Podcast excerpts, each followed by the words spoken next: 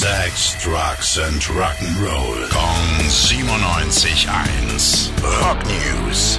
Spannende Neuigkeiten für Jethro Tull-Fans. Die Band feiert den 40. Jahrestag von The Broadsword and the Beast mit einer speziellen Jubiläumsedition.